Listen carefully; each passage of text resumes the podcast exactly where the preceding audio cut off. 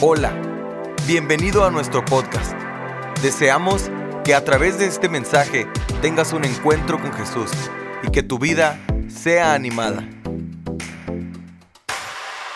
Y Moisés respondió, si tu presencia no ha de ir conmigo, no nos saques de aquí. Repito, Moisés le está diciendo al Señor, si tu presencia no ha de ir conmigo, no nos saques de aquí. Verso 16.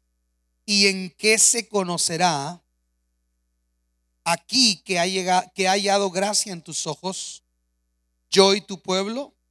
Sino en que tú andes con nosotros y que yo y tu pueblo seamos apartados de todos los pueblos que están sobre la faz de la tierra. Vamos a orar para pedir la bendición de Dios. Señor, te damos muchas gracias, Padre. Gracias, Señor, en esta hora, porque tú eres bueno, porque tú eres fiel, Señor, y porque tu misericordia, Padre, es para siempre. Señor, hoy quiero pedirte y ponerme en tus preciosas manos. Y quiero pedirte que esta reflexión que vamos a considerar, Señor, tú pongas cada palabra que tú bendigas cada una de nuestras vidas y que incline nuestros corazones hacia ti, Padre, en el nombre de Jesús. Amén y amén. Ocupen su lugar, por favor. El pasaje que leímos aparece en el contexto donde Moisés está guiando al pueblo de Israel a través del desierto, pero de repente sucede algo y es que el pueblo de Israel comete un grande error, un gran pecado. La Biblia dice que Moisés se subió al monte Sinaí a orar y a pedir la guianza de Dios. Dice que estuvo 40 días y 40 noches. Y cuando Moisés desciende del monte, ¿cuál será la sorpresa? Que ellos viendo que Moisés se tardaba, se desesperaron y le pidieron a Aarón que les hiciera un ídolo que fuera delante de ellos. Porque ellos querían ver algo. Ellos venían de 400 años de una cultura politeísta, de muchos dioses. Y entonces, aunque habían mirado la gloria y el poder de Dios, no están del todo desintoxicados y todavía quieren percibir a Dios a través de sus sentidos. Es decir, ellos creen que necesitan ver y tocar algo. Y entonces hacen presión con Aarón, porque Aarón se había encargado entre tanto que Moisés descendía, porque Josué había sabido a un lado para estar cerca de Moisés, pero se había quedado Aarón al frente. Y dice la escritura que el pueblo le hizo presión y le dijeron, haznos dioses que vayan delante de nosotros. Y Aarón, escuchen, Aarón por no contradecir al pueblo, ese fue el primer error. No siempre la mayoría va a tener la, la razón, máximo en temas de fe. En temas de fe, hermano, no siempre la mayoría está en lo correcto y Aarón no pudo sostenerse. Y Aarón comete un error terrible, porque dice la Biblia que edifica un becerro, lo que se conoce como el becerro de Moloch, y adoran a ese ídolo. Y dice que el pueblo se levantó y tuvieron un, una especie de desenfreno, comieron en desenfreno bebieron en desenfreno y el pueblo incluso cayó en inmoralidad. Todo en exceso se vuelve en un terreno fértil para que el enemigo tome el lugar. Escuche, todo lo que es en exceso, con, con excepción de buscar a Dios, de practicar la misericordia, la generosidad, eso no hay problema. Pero todo lo que es en exceso, fuera de eso, puede ser un campo fértil para que el enemigo se meta. Y el enemigo se metió. Cuando Moisés baja, encuentra que el pueblo ha prevaricado, dice la Biblia. Ha contristado a Dios.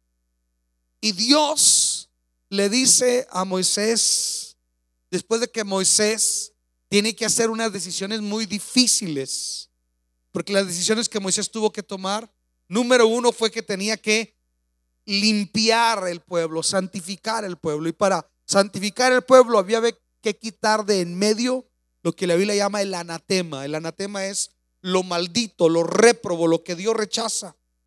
Y entonces Moisés les dice, los que estén delante del Señor, vénganse de este lado. Y la Biblia dice que Jamés y Jambres resistieron a Moisés. Y ellos en ese mismo momento, junto con toda otra gente, porque no fue cualquiera, fue bastante gente, los que le resistieron a Moisés. Y dice que aquellos se los tragó la tierra. Y Moisés le pidió al pueblo, maten a sus mismos hermanos. Wow, qué tremendo es el celo de Dios. Maten a los miembros del mismo pueblo. Puede ser familia, pero que cometieron abominación delante de Dios. Y el pueblo tiene que tomar esa decisión. Tiene que romper de lo que sienten sus emociones, en sus sentimientos y tienen aún que matar porque es orden de Dios. Porque la única manera que no se aparte la ira de Dios de ellos es que ellos se deshagan del anatema. Y queda una multitud ahí tendida, muerta en el desierto. Pero aún esa otra gente que decide caminar con Dios, Dios no está muy seguro que ellos valoran la presencia de Dios. Como que Dios todavía los tiene que llevar a ellos al límite, al grado de que ellos, escuche, puedan realizar que quien va con ellos no es cualquier persona. Es el Dios Santo, alguien diga amén. Es el Dios vivo, el omnipotente, el eterno, el que vive para siempre. Y llega un momento donde Dios le dice a Moisés, introduce a tu pueblo. Y Moisés le dice, no, Señor. Número uno, no es mi pueblo. Y Dios le dice a Moisés, puedo destruir este pueblo y puedo darte otro pueblo. Y Moisés se pone delante de Dios como si Dios necesitara el consejo. Pero ahí se deja ver un corazón pastoral, el corazón pastoral de Moisés. Porque Moisés empieza a decirle al Señor, Señor, ¿qué van a decir los otros pueblos? Que nos sacaste de Egipto, mostraste tu gloria en Egipto y nos sacaste de Egipto para matarnos aquí en el desierto. ¿Qué van a decir los pueblos de alrededor? Y Moisés empieza a decirle, Señor, si tú vas a deshacerte de ellos, si vas a borrarlos a ellos de tu libro, dice, bórrame a mí también de tu libro. Wow, qué corazón pastoral el de Moisés. Eh, yo no sé si yo podría hacer la oración, la misma oración por usted. Le soy sincero. Porque Moisés le está diciendo, si se van a perder ellos, también me pierdo yo. Y yo digo, no, si usted se quiere perder y no hace caso, Piérdase usted. O usted se perdería por mí. ¿Verdad que está interesante eso? Cuando estoy hablando de perderse, estoy hablando de alguien que no quiere. Moisés está, está, intercediendo por gente dura de servicio, gente necia. Y le dice, si vas a, a borrar a ellos de tu libro, bórrame a mí. Y el Señor le dice, yo borraré de mi libro al que yo quiera borrar. Porque Dios tiene un libro donde tiene el libro de la vida y apunta los nombres de los redimidos, de los salvos, pero también en ese libro se puede borrar. Estamos aquí. Y la Biblia dice que el que se ha escrito en el libro de la vida, al final, esos pasaron a la eternidad. Pero el que no fue hallado en el libro de la vida fue lanzado al lago que arde con fuego y con azufre. Y Jesús dice al final de los tiempos, al que venciere, no borraré su nombre del libro de la vida. Y si Él dice que Él puede borrar de ese libro, yo me quedo con lo que dice Él más que con todo lo que ha escrito Calvino. Si Jesús dice, yo borro de ese libro el que yo quiera borrar, y después le dice acá a Juan en Apocalipsis, el que venza no borro su nombre, yo no quiero comprobar si se borra o no se borra. Pero el punto es que Moisés está intercediendo delante de Dios. Señor, no los mates. Señor, no te deshagas de ese pueblo. Y llega un momento donde Dios le dice, ok, está bien. No voy a deshacerme de ese pueblo, Moisés. Pero sabes una cosa, Moisés. Yo ya no voy a ir con ustedes. Va a ir mi ángel delante de ustedes. Y ahí es donde Moisés nos deja ver algo que debe ser el anhelo de todo creyente, el anhelo de todo cristiano. ¿Y a qué me refiero? ¿Qué tanto nosotros aquilatamos? ¿Qué tanto nosotros valoramos?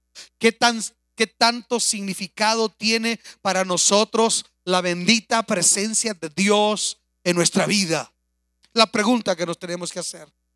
Porque Dios le está diciendo, yo no voy a ir. Mira, sí lo voy a llevar a donde lo prometí llevarlos, pero no voy a ir yo, va a ir mi ángel. Escuche eso. Va a ir mi ángel. Y el único conocimiento que el pueblo tenía del ángel del Señor era el ángel de la muerte que pasó en Egipto, es decir, no tolerante.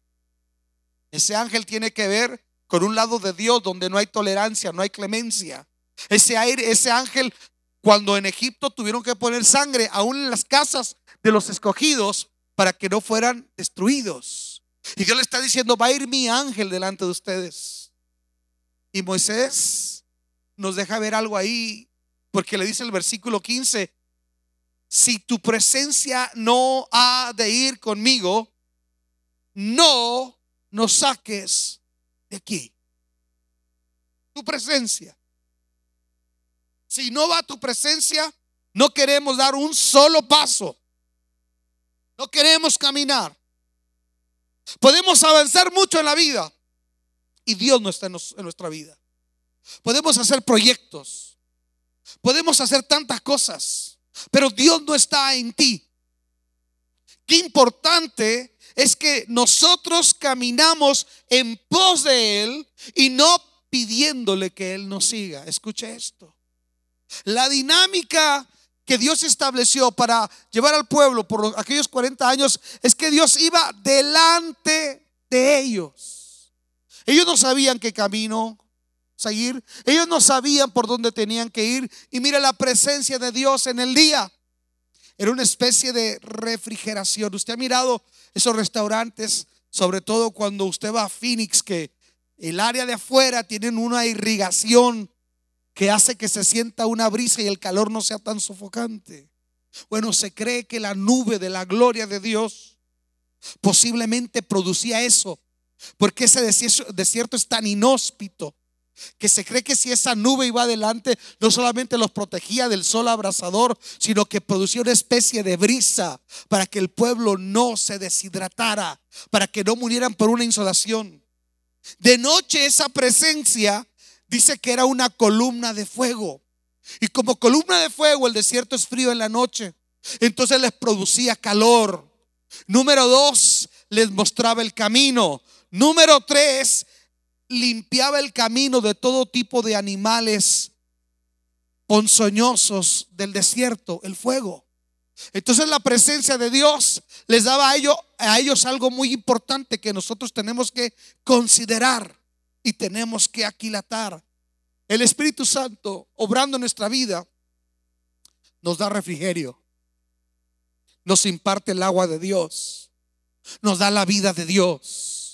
Él es el único que puede producir la vida espiritual en nosotros. Escuche esto. El Espíritu Santo es el único que puede producir la vida espiritual en nosotros. Usted puede tener una membresía en la iglesia, puede tener años en la iglesia, puede tener títulos dentro de la iglesia, cargos dentro de la iglesia, puede tener un conocimiento intelectual de la Biblia, pero si el Espíritu de Dios en tu vida no es una realidad, no hay vida de Dios en nosotros. Estamos aquí. Si el Espíritu de Dios está en nuestra vida, Él nos va a guiar. Lámpara es a mis pies tu palabra, dice, y lumbrera mi camino. Él va a ir delante, Él nos va a enseñar. La Biblia dice que los que son guiados por el Espíritu Santo, ellos son los verdaderos qué? ¿Los verdaderos qué? Nadie sabe ese versículo. Los que son guiados por el Espíritu de Dios, ellos son los verdaderos hijos de Dios. Escuche esto. Los que son guiados por el Espíritu de Dios. Quiere decir que Dios quiere guiarnos. Otra obra que hace el Espíritu Santo. Escuche, no solamente nos guía, el Espíritu Santo es fuego de Dios que inyecta pasión en nosotros, que, que nos, nos, nos induce a buscarle, a servirle. La presencia de Dios en nosotros es lo que repele al enemigo, es lo que repele los ataques del enemigo. Mientras aquella columna de fuego iba con ellos en el desierto, no había animal ponzoñoso que pudiese tocarlos. No había tarántula, no había serpiente, no había, no había coyote, no había lobos, no había nada que podía atacarlos. Pero cuando la presencia de Dios dejó de ir con el pueblo, el pueblo experimentó lo duro y lo difícil. Hablando de nuestro contexto, yo veo que aquí Dios está tomando una decisión porque el pueblo ha contristado al Espíritu Santo. La Biblia habla que el Espíritu de Dios se contrista. Y ese contristarse implica cuando nosotros estamos obstinados. Escuche esto. No porque usted cometió un pecado, la Biblia dice que no hay quien viva y no peque. No quiere decir que porque cometió un pecado el Espíritu de Dios se apartó de usted. No está hablando de eso. Sino cuando tenemos una actitud obstinada por el pecado. Porque cuando tenemos una actitud obstinada por el pecado, el Espíritu de Dios nos redarguye y nos dice está mal. Deja eso, abandona eso, rectifica. Ese es el Espíritu Santo. Pero cuando nosotros resistimos al Espíritu Santo, el Espíritu Santo se contrista. ¿Sabe por qué? Porque ya no es solamente una vez que pecamos, sino porque queremos perseverar neciamente en eso. Y ahí es donde viene el orgullo, ahí donde viene la soberbia, ahí donde viene el resentimiento, las raíces de amargura, los pecados no confesados, la doble moral. Eso contrista al Espíritu Santo. ¿Y sabe qué pasa? Cuando se contrista el Espíritu Santo, nos sentimos adorar a Dios. Nos importa, poco si oramos o no oramos. Nos sentimos amor por la obra de Jesús. No realizamos su presencia al adorarle. Es más, no tenemos libertad para adorarle. Mucho menos vamos a sacar nuestra cartera y vamos a abrir para presentar nuestro dinero al Señor como ofrenda porque amamos su obra. No podemos. ¿Sabe por qué hay tanta gente y tanta crisis en el pueblo de Dios? Porque hay mucha gente que ha contristado al Espíritu Santo y vive así por tiempo. Y muchos no lo realizan. Porque su estilo de vida es tan pecaminoso que pareciera que su conciencia espiritual está adormecida, lo que la Biblia llama estupor. Y cuando hay estupor, dice, no es pecado, no hay problema. Cuidado con tener esa conducta. Porque llega el Espíritu Santo en un momento donde se contrista. Escuche, se contrista. Y cuando Él se contrista, no se manifiesta. Yo no sé si usted ha mirado a alguien triste, alguien que no ha sido considerado. ¿Qué hace esa persona? Se aparta. Ya no aporta, ya no opina, ya no actúa. Alguien triste se aparta. Eso es lo que hace Dios. Ya no te destruye, pero se aparta, se contrista. Y aquí Moisés está consciente de esto. Por eso Moisés le está diciendo, si tu presencia no ha de ir con nosotros, no nos saques de aquí. Ahora, escuche, Dios le dice, quiero que vea conmigo el versículo 14. el Señor le dice, mi presencia irá contigo y te dará descanso. Quiere decir que Dios ya le había dicho a Moisés, sí, sí voy a ir contigo, pero Moisés quiere que se, se lo reafirme. Moisés quiere que esto sea realidad.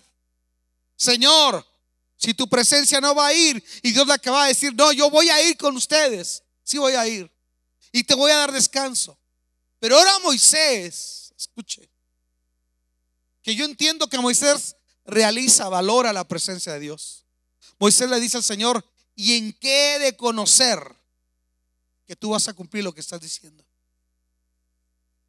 ¿Qué señales va a haber? ¿Cómo puedo percibir? ¿De qué manera puedo darme cuenta de que tú realmente vas a estar con nosotros. Y yo quiero que vea la primer señal. Escuche esto. Porque la primer señal es algo que nosotros nos tenemos que hacer la pregunta. A veces se presenta como que Dios esté con alguien. Escuche esto. Sobre todo la doctrina de la prosperidad tan dañina que dice si usted tiene tantos, Dios está con usted.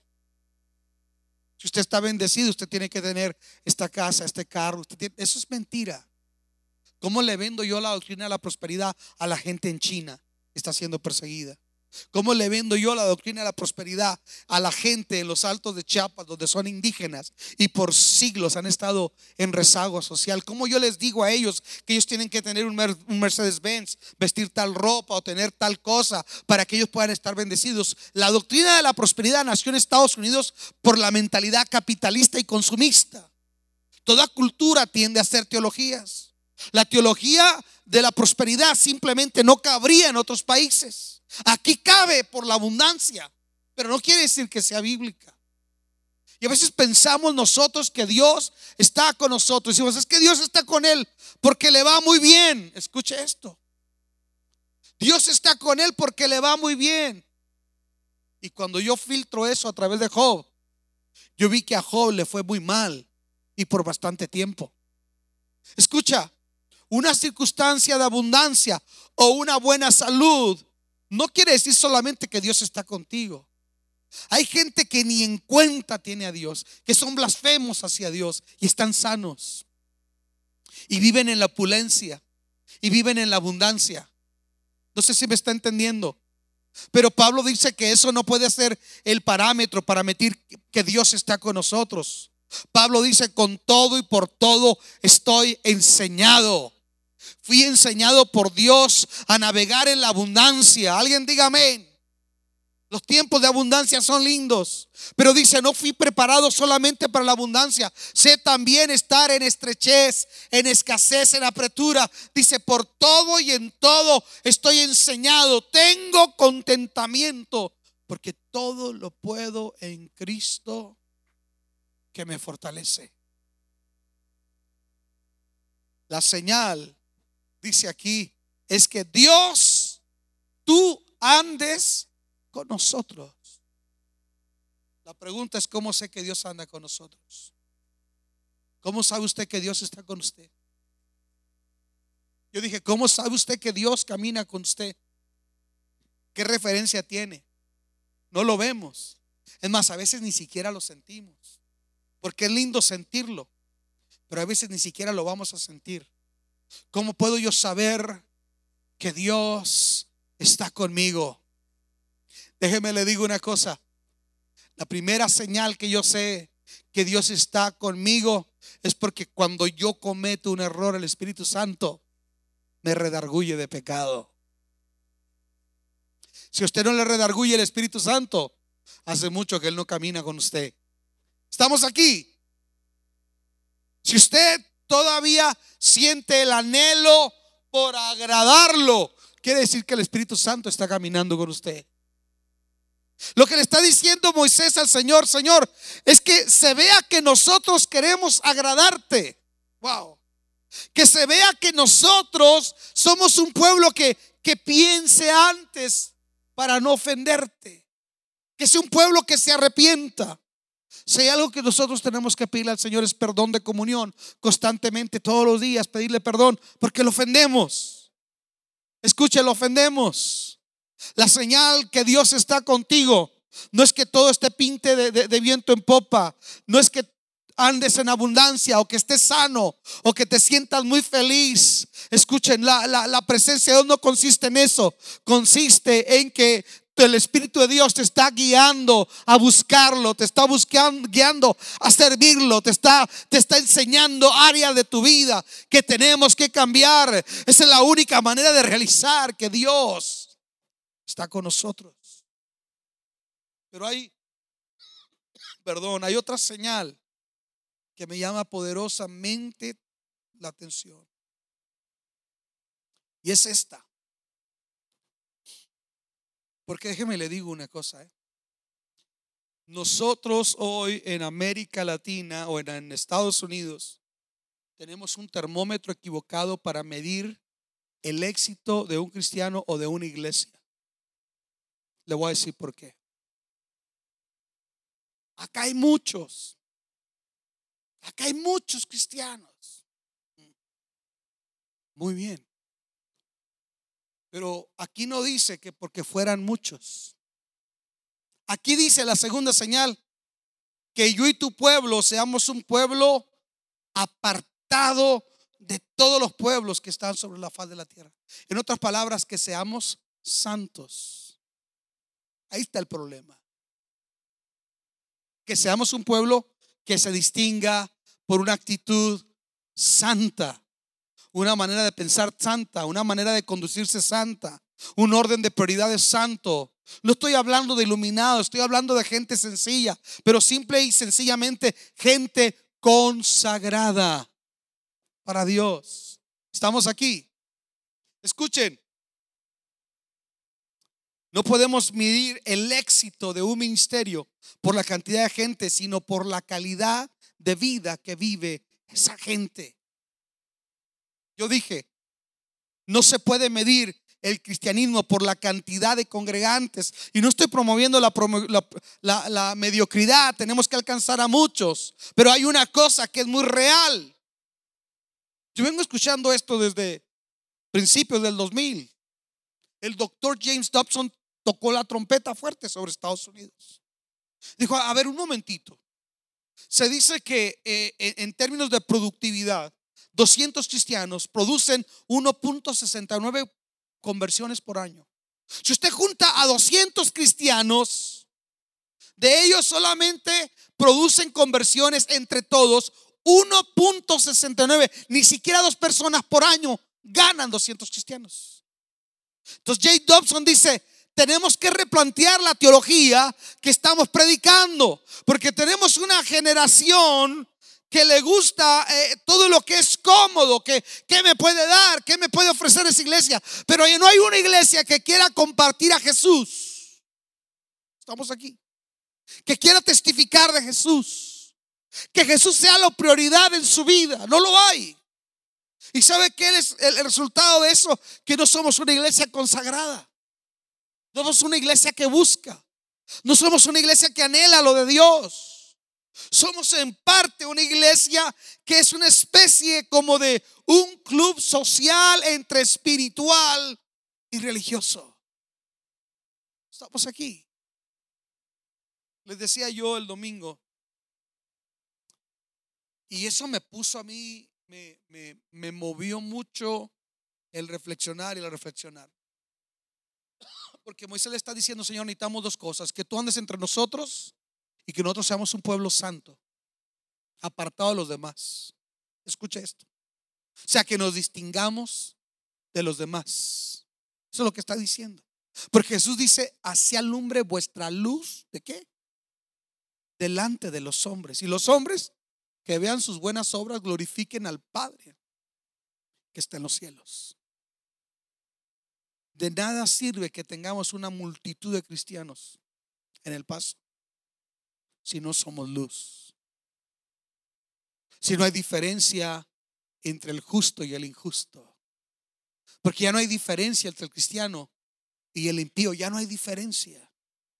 Ya es lo mismo.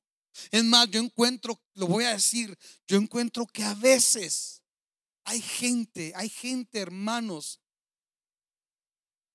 que no conoce a Jesús como nosotros y nos escupe en nuestra cara nuestra falta de piedad. Nos escupe en nuestra cara nuestra falta de pasión por Dios. Hay gente que aunque no conoce a Dios, su moral es más alta que la de nosotros. Algo nos está pasando. Hablamos del Dios Santo, pero no, no queremos, no le decimos, Señor, al orar, impárteme tu santidad. Si algo usted tiene que orar cuando ora, pedirle al Señor es, impárteme tu santidad, dame de tu santidad, ayúdame a vencer el pecado, dame victoria sobre la tentación. Escuche, Moisés no le dijo que seamos populares ante los pueblos. Porque hoy queremos ser populares ante la gente. Hoy queremos ser aceptados por la gente. Hoy queremos que la gente nos aplauda. No queremos ofender a nadie. ¿Sabe una cosa? Ese evangelio huele a azufre y esa es leche adulterada. El evangelio que tiene poder. La iglesia que tiene poder. Es una iglesia que es radical. Donde Jesús dice sí. Ellos dicen sí. Donde Jesús dice no. Ellos dicen no. No sé si me está entendiendo. Es una iglesia que ha creído al mensaje de Dios. Moisés le dice, Señor, no podemos ser como somos. La única manera que voy a saber que tú caminas con nosotros es porque hay el deseo de apartarnos. Y este deseo, escuche, que dice en la Biblia, que seamos un pueblo apartado de los otros. No está hablando de que nos convirtamos en ermitaños. Escuche esto. No está hablando de eso.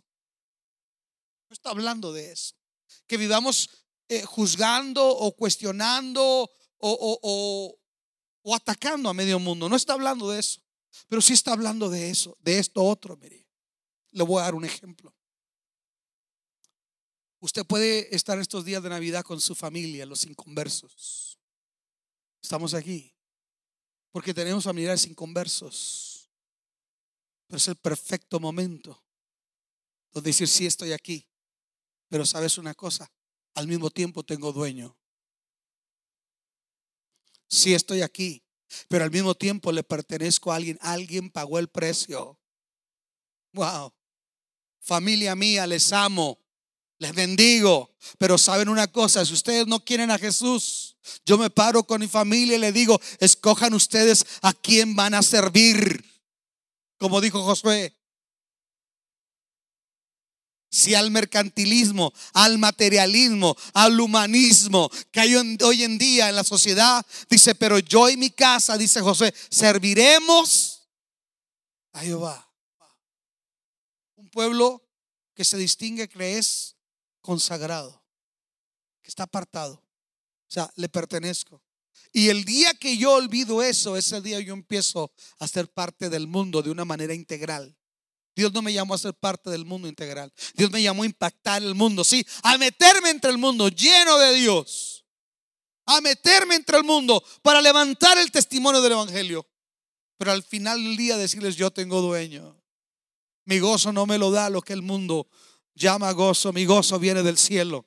Mi confianza está en el cielo. Alguien diga amén. Mi gozo viene y mi socorro viene de Jehová que hizo los cielos y la tierra.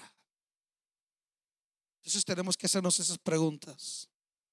Nosotros estamos realizando, estamos valorando, aquilatando la presencia de Dios, hermanos. ¿Qué tanto cultivamos la presencia de Dios?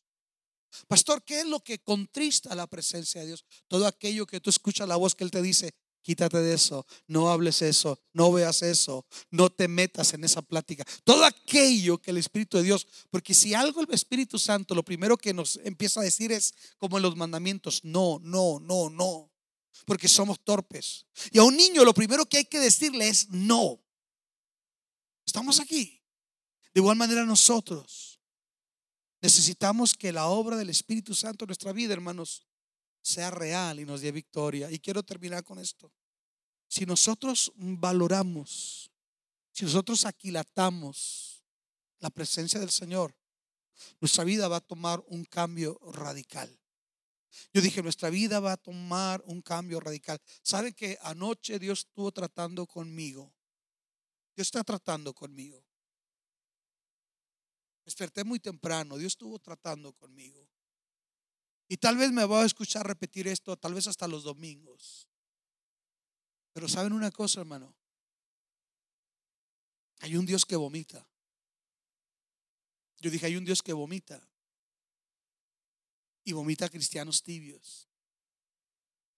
Cuando la Biblia habla del arrebatamiento, dice que la gente que él va a dejar y que supuestamente se tenía que haber ido con él, la va a dejar, dice, porque eran tibios no eran fríos, pero tampoco eran calientes, eran tibios.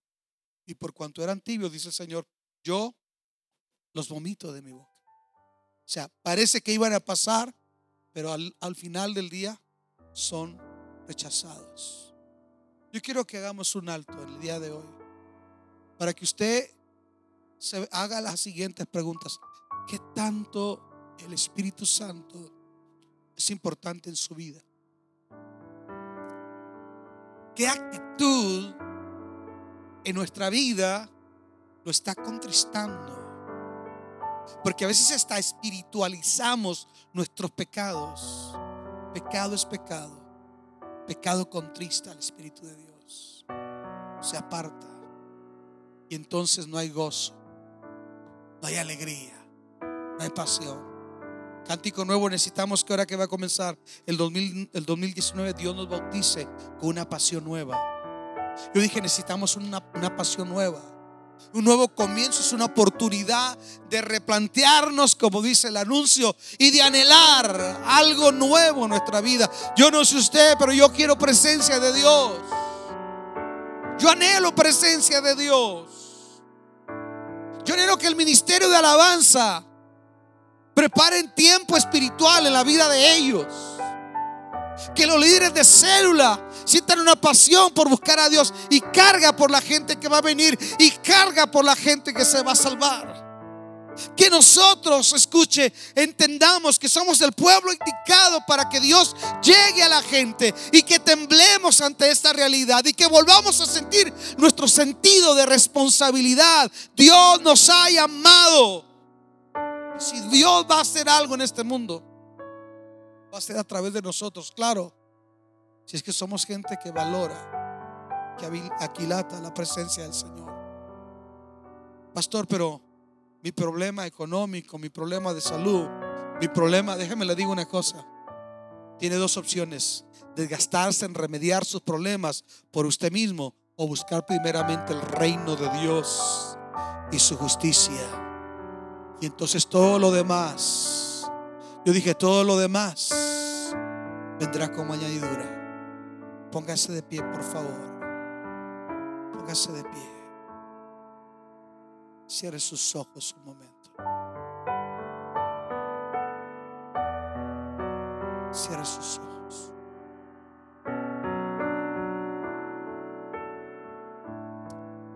Maravilloso Jesús.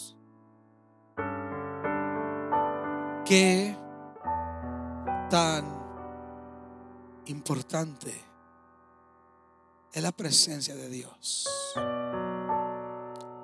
para tu vida.